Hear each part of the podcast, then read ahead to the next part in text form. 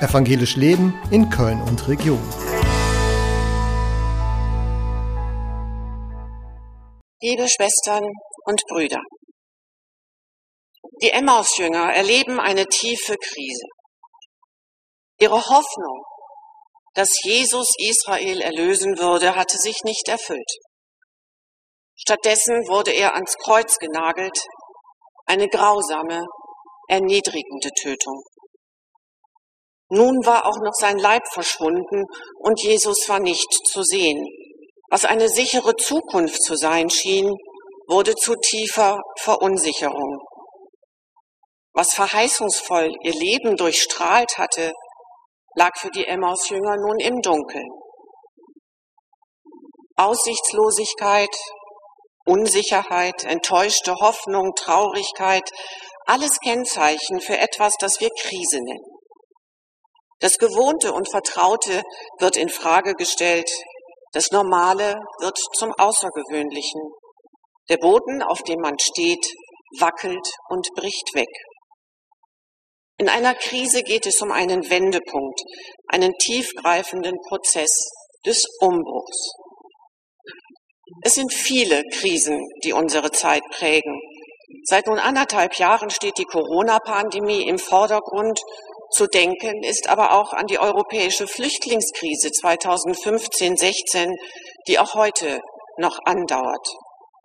An die globale Finanzkrise aus den Jahren 2006-7 und nicht zuletzt an die ebenfalls globale Klimakrise, sprachlich oft als Klimawandel verharmlost, die uns politisch, kulturell, wirtschaftlich, wissenschaftlich, gesellschaftlich wie individuell massiv herausfordert.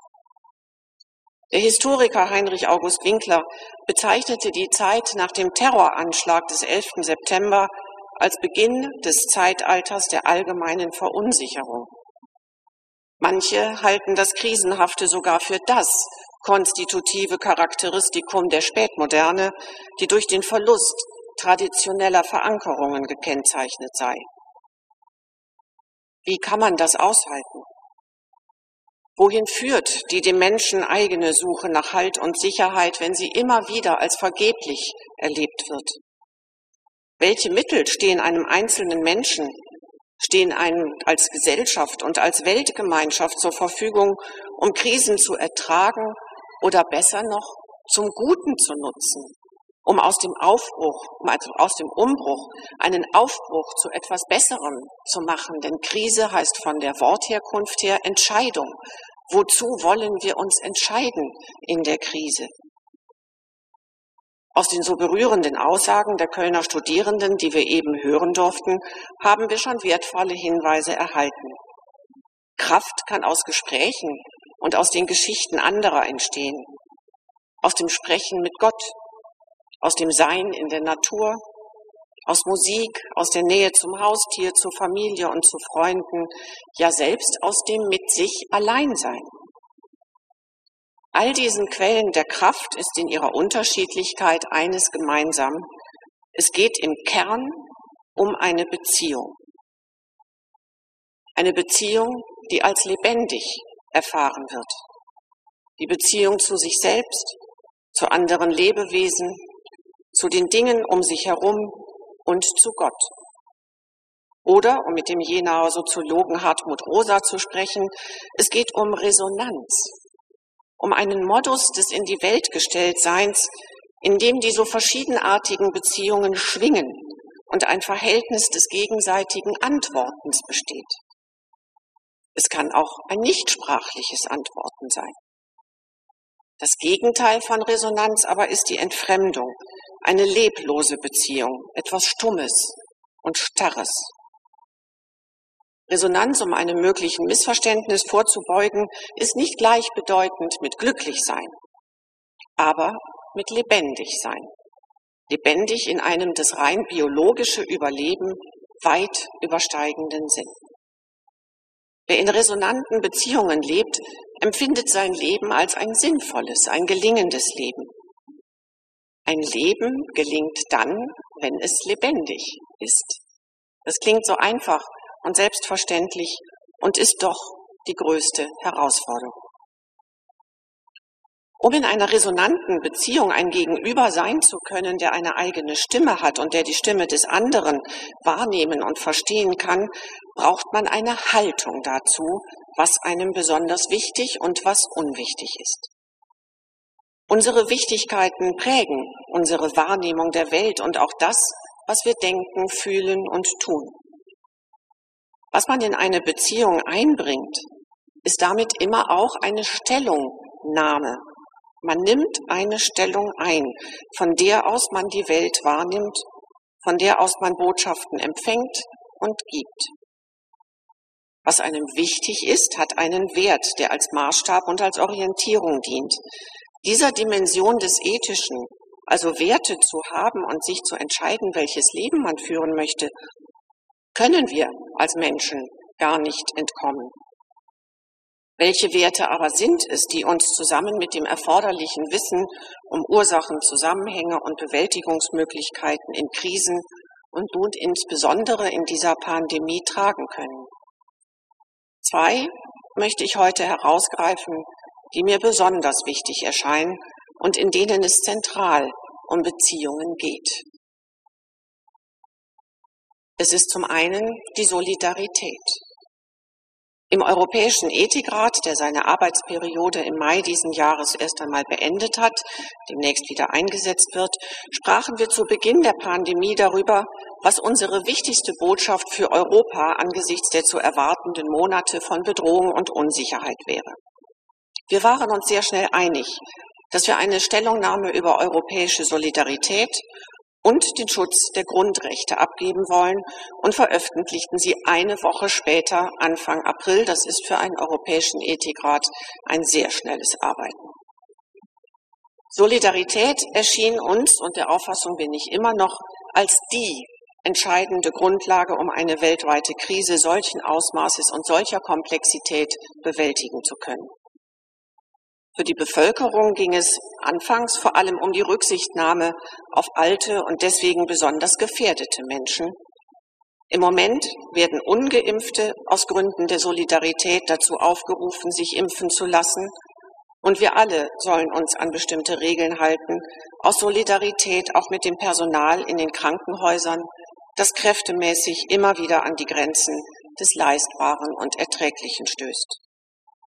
In nachbarschaftlicher Hilfe haben wir große Solidarität erleben dürfen. Wir, sehen, wir sehen aber auch zunehmend Verhärtung, Egoismus, Niedertracht und Hass. Und leider mussten wir auch erfahren und müssen es immer noch, dass es an der Solidarität gerade mit den jungen Menschen allzu sehr fehlt. In Umfragen wurde deutlich, dass sie sich viel zu wenig wahrgenommen fühlen dass sie sich oft alleingelassen vorkommen. Viele haben den Eindruck, politisch keine Stimme zu haben.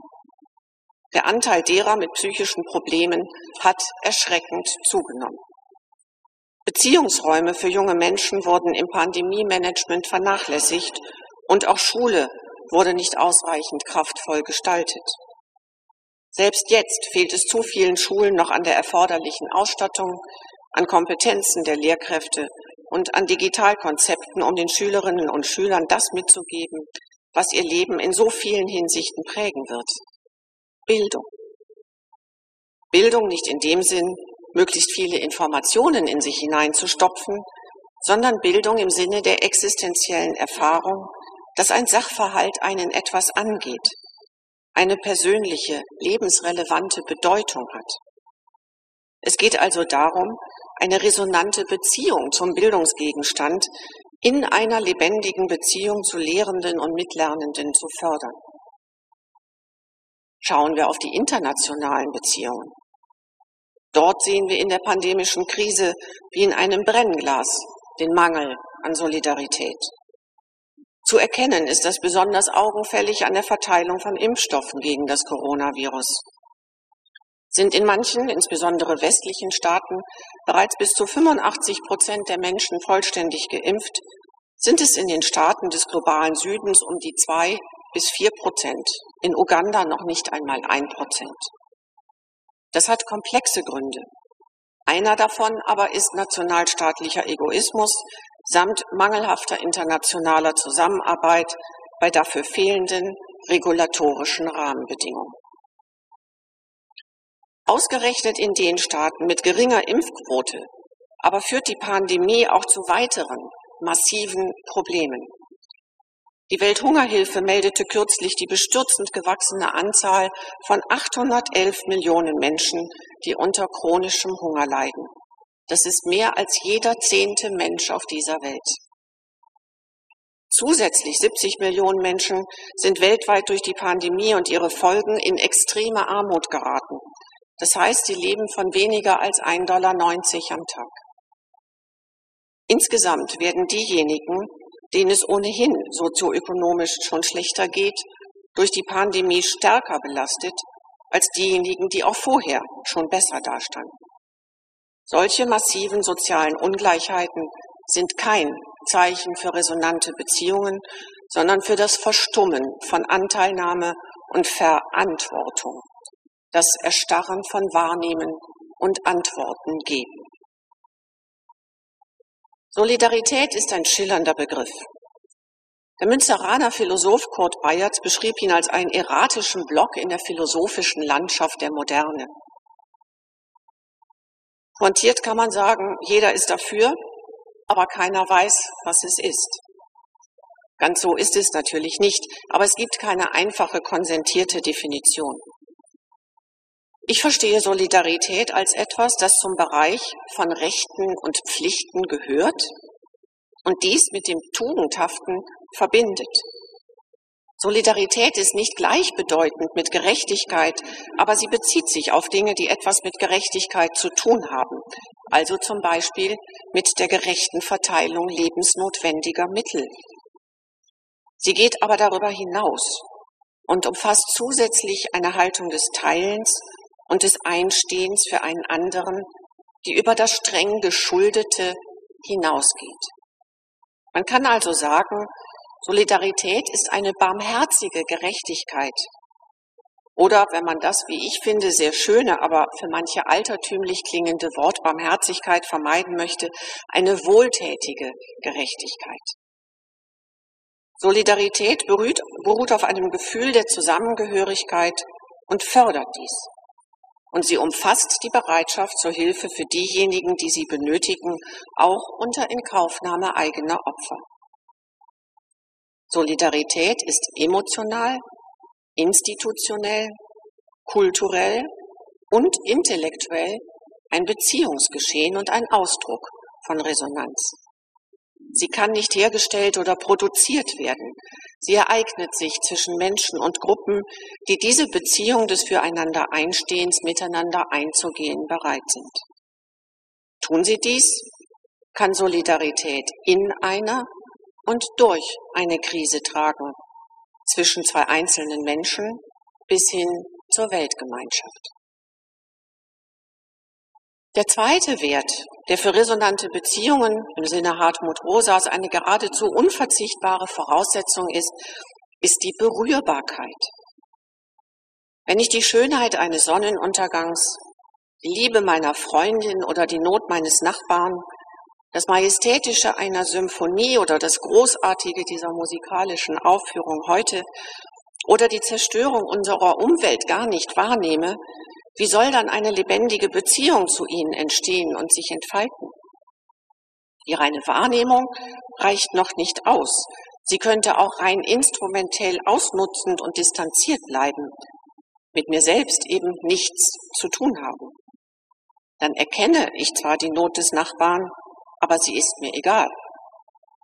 Ich sehe die Zerstörung der Natur, aber sie bedeutet mir nichts, der wirtschaftliche Gewinn oder persönliche Genuss sind mir wichtiger. Bin ich aber berührbar, so spricht das Wahrgenommene zu mir, dann kann und werde ich darauf eine Antwort geben, auch wenn die Antwort zunächst Ratlosigkeit sein kann. Ich aber zumindest auf der Suche nach meiner Stimme bin. Im allertiefsten Tal verlorener Berührbarkeit lauert eine schwere Krankheit, die Depression. In ihr hat man sich selbst und die Welt verloren. Alles, was schwingen könnte, alles, was tröstet kann, ist verstummt. Ein befreundeter Psychiater nennt sie die Krankheit der Losigkeit. Freudlosigkeit, Empfindungslosigkeit, Ideenlosigkeit, Energielosigkeit, Hoffnungslosigkeit. All dies zeichnet sie aus. So erging es auch vielen in der Pandemie. Social Distancing wurde tragischerweise zur allgegenwärtigen Handlungsregel. Dabei ging es doch nur um den körperlichen, keineswegs aber den sozialen Abstand. Die ethisch zwingende Aufgabe bestand gerade darin, den gebotenen körperlichen Abstand nicht zu sozialer Distanz oder gar Isolierung werden zu lassen. Für allzu viele aber führte das so veränderte Leben in der Pandemie zu psychischen Störungen, zu Ängsten und Depressionen, zu einem Gefühl der Zukunftslosigkeit. Wenn die Studierenden eben gesagt haben, dass es beispielsweise ihre Familie, Gespräche mit Freunden, Tiere und Musik waren, die ihnen in der Krise geholfen haben, dann deswegen, weil sie von ihnen berührt worden sind, weil sie ihnen das Gefühl vermittelt haben, lebendig und nicht einsam zu sein. Berührbar und empfänglich zu sein, hat gleichwohl eine Voraussetzung. Man muss auch für sich selbst berührbar sein, eine lebendige Beziehung zu sich selbst haben. Wenn man in sich verstummt ist, kann man auch nicht zu anderen sprechen. Etliche Menschen aber haben genau hier ein Problem. Sie können nicht gut mit sich selbst allein sein, weil sie in sich nichts finden, aus dem heraus sie sich selbst etwas sagen können und das eine positive Bedeutung dafür sie hat. Dabei gibt es doch in einem selbst das Größte und Wunderbarste schlechthin, nämlich Gott. Gott ist uns nicht äußerlich. Vielmehr hat er jede und jeden von uns von Beginn an in seine Liebe hineingenommen, in seine Liebe zu sich selbst, als Liebe zu Jesus im Heiligen Geist. Diese Zusage und Gewissheit ewiger, unverbrüchlicher Liebe ist es, die wir in uns finden können. Wir können sie allerdings nur dann finden, wenn, so schildert es der Jesuitenpater Peter Knauer eindrucksvoll in seiner ökumenischen Fundamentaltheologie, der Glaube kommt vom Hören, wenn uns andere vom Glauben und von den Geschichten aus der Bibel erzählen. Wenn sie uns berühren, kann in uns die Gewissheit wachsen, von der Liebe Gottes getragen zu werden und die Angst um uns selbst angesichts aller Verletzlichkeit und Endlichkeit ablegen zu können. Der Inhalt des christlichen Glaubens, so schreibt Knauer, besteht darin, sich in Gottes Liebe geborgen zu wissen. Gott ist mir innerlicher als ich mir selbst, sagt Augustinus. Und mein vor 40 Jahren verstorbener Patenonkel Josef Pöppinghaus, ein Jesuitenpater, sagte es so, Geh deinem Gott entgegen, nur bis zu dir selbst. Er ist schon da, vor dir da, dir näher als du dir selbst. Gehe ich also meinem Gott entgegen bis zu mir selbst, so finde ich in mir einen unendlichen Raum der Beziehung und des Dialogs. Aus diesem heraus leben dann auch die Beziehungen zu allem um mich herum. Krisen sind Zeiten der im eigentlichen Sinne des Wortes radikalen Fragen. Fragen, die an die Wurzel reichen. Fragen nach dem Warum, den Wozu, dem Wohin. Indem Sie diese Fragen aufwerfen, geben Sie uns die Chance, neu zu denken und aus dem einfach nur Gewohnten etwas Gewolltes zu entwickeln. Dazu gehört es, die richtigen Fragen zu stellen, auf die man die Antworten sucht. Krisen fordern genau dies heraus, die Fragen neu zu stellen. Und es sind nicht erst die Antworten, die tragen, sondern auch schon das Teilen der Frage.